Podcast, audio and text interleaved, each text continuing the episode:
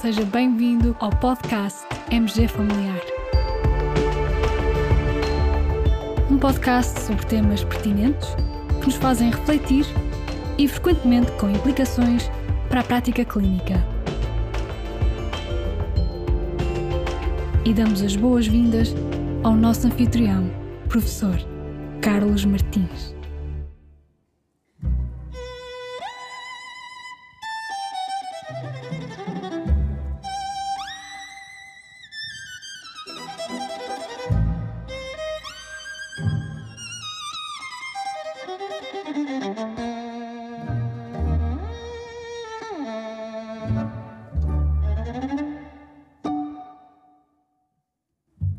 Que é uma network meta-analysis, ou, em português, uma meta-análise em rede. Dou-vos três hipóteses. Consiste na revisão e meta-análise de outras revisões sistemáticas. Hipótese B é uma meta-análise efetuada por um grupo colaborativo, ou seja, uma rede de vários centros de investigação. Hipótese C é o método que permite comparar vários tratamentos simultâneos numa única análise.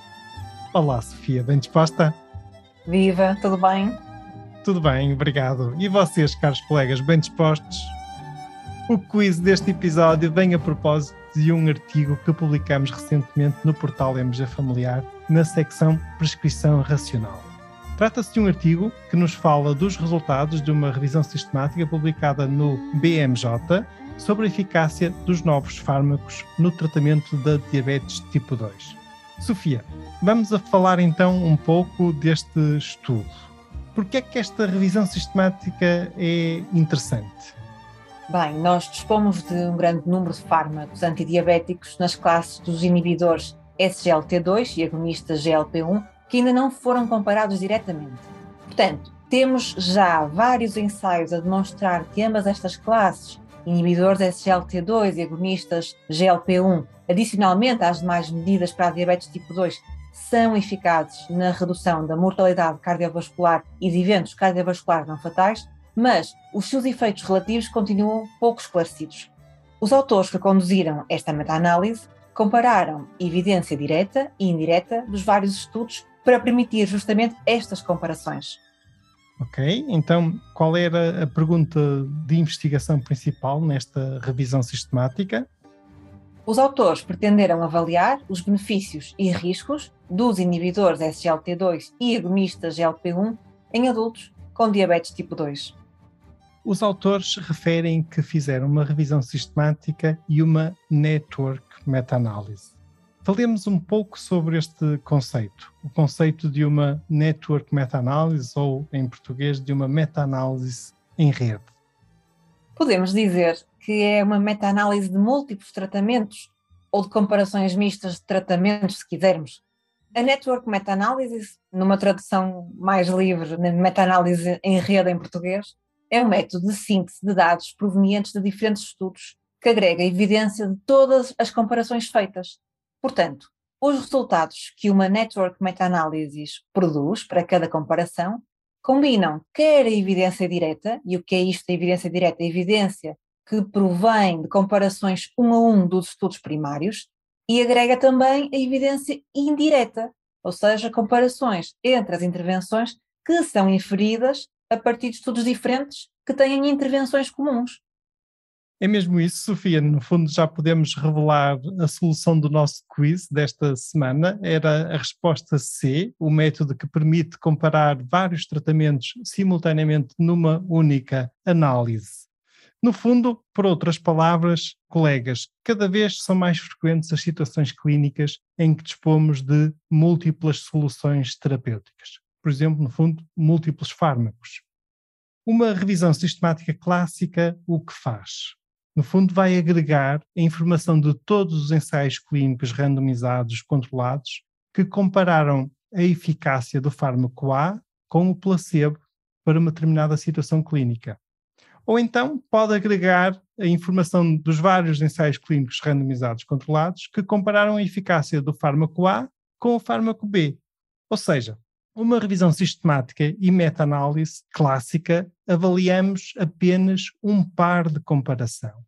Mas imaginem que para essa situação clínica nós dispomos não apenas de um ou dois fármacos, mas dispomos de 10 ou 15 fármacos, como acontece, por exemplo, em muitas situações, para tratamento da diabetes tipo 2, para tratamento da hipertensão arterial, para tratamento de perturbações de ansiedade. Ora, nessas situações, o que nos interessa saber é qual o tratamento mais eficaz. E entre esses 10 ou 15 fármacos, qual aquele que é mais eficaz para o nosso paciente. Para sabermos isso, o ideal era dispormos de evidência científica direta, mas para isso seriam necessários ensaios clínicos randomizados com 10 ou 15 braços, um braço para cada fármaco, e todos sabemos que isso não é possível. Uma outra metodologia de investigação que nos poderá vir a ajudar a responder a esta questão, a este tipo de questão de investigação, será através dos dados do mundo real, em que poderemos comparar os doentes medicados com diferentes fármacos. Mas também aqui ainda temos alguns problemas. Primeiro, muitos fatores de confundimento no mundo real, típico dos estudos de observação. E segundo, os sistemas de informação ainda não nos permitem este tipo de análise. Ora, enquanto não dispomos destas metodologias, a melhor forma que dispomos para saber qual o fármaco mais eficaz é então uma meta-análise em rede, através da qual nós, usando ferramentas de cálculo, conseguimos agregar informação de todos os ensaios clínicos randomizados, no fundo, de vários pares ao mesmo tempo, e determinar os diferentes níveis de eficácia dos vários fármacos. Uma característica destas meta-análises é apresentarem um diagrama que é muito interessante e permite visualizar os vários fármacos, normalmente assinalados através de uma roda, sendo a roda de uma dimensão maior se existir mais evidência direta que avaliou a eficácia desse fármaco. Juntamente com este episódio, partilharemos um desses diagramas para os colegas poderem visualizar. Podes fazer-nos então um resumo dos resultados, quantos estudos foram incluídos e depois as principais conclusões, Sofia? Uma meta-análise grande que incluiu 764 estudos com 421.346 participantes ao todo.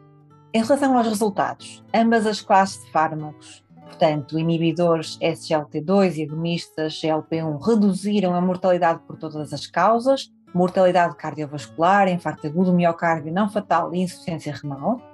Os inibidores SGLT2 foram superiores na redução do internamento por insuficiência cardíaca e os agonistas GLP1 superiores na redução do acidente vascular cerebral não fatal.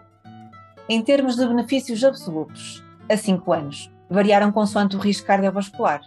Duas a 5 mortes evitadas por mil pacientes de baixo risco tratados e 24 a 48 mortes poupadas por mil pacientes de alto risco tratados. Em conclusão, inibidores SGLT2 e agonistas GLP1 melhoraram os marcadores cardiovasculares e renais, face ao placebo e a outros tratamentos, sendo os benefícios absolutos superiores nos doentes de maior risco. Os autores também nos falam de uma ferramenta associada, digamos, a esta Network Meta-Analysis, uma ferramenta que eles batizaram com o nome Match It. Experimentaste essa ferramenta? Sim, experimentei, está muito interessante. Trata-se de uma ferramenta de apoio à decisão clínica que permite estimar os benefícios dos diferentes fármacos para diferentes níveis de risco de cada doente. Portanto, coloca o doente no centro da decisão e baseia a decisão na melhor evidência disponível. Eu também achei muito interessante essa ferramenta, no fundo, um género de uma calculadora de, de efeito dos vários fármacos.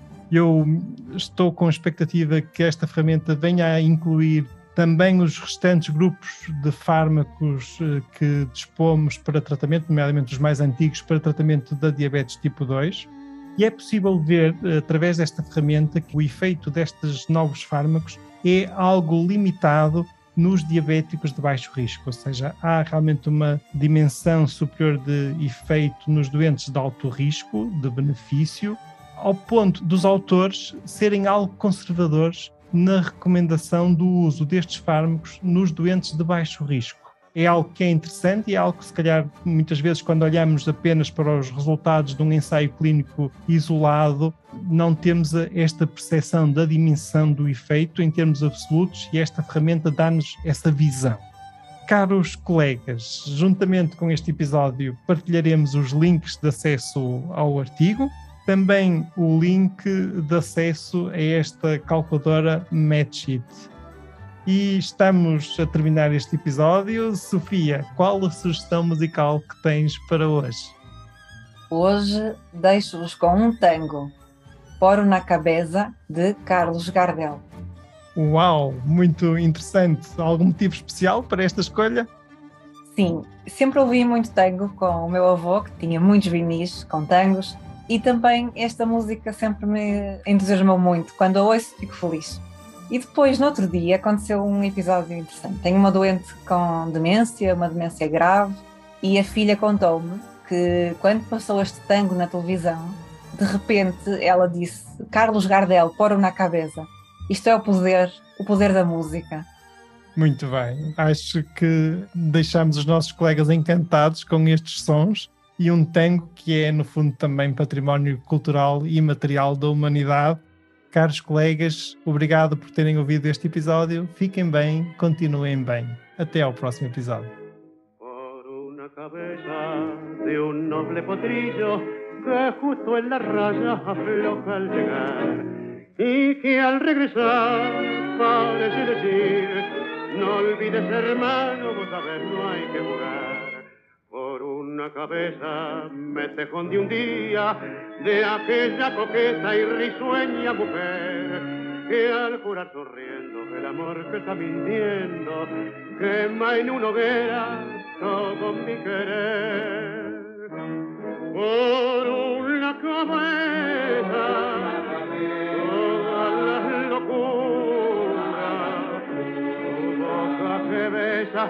borra la tristeza, calma la amargura. Por una cabeza, si ella me olvida, ¿qué importa perderme mil veces la vida? ¿Para qué vivir?